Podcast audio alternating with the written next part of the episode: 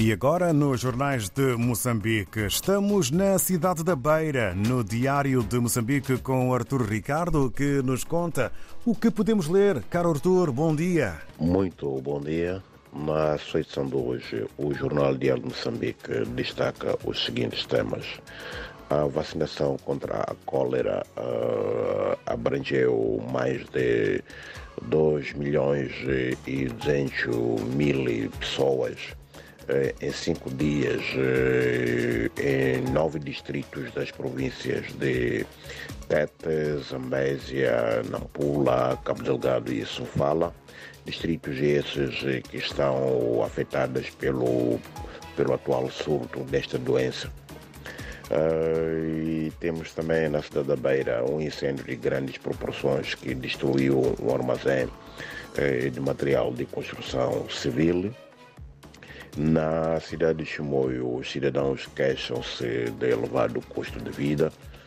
Uh, e também temos uh, os menores uh, vítimas de baleamento por um agente da Polícia da República de Moçambique na cidade da Beira que não correm perigo da vida, de vida, segundo as autoridades sanitárias.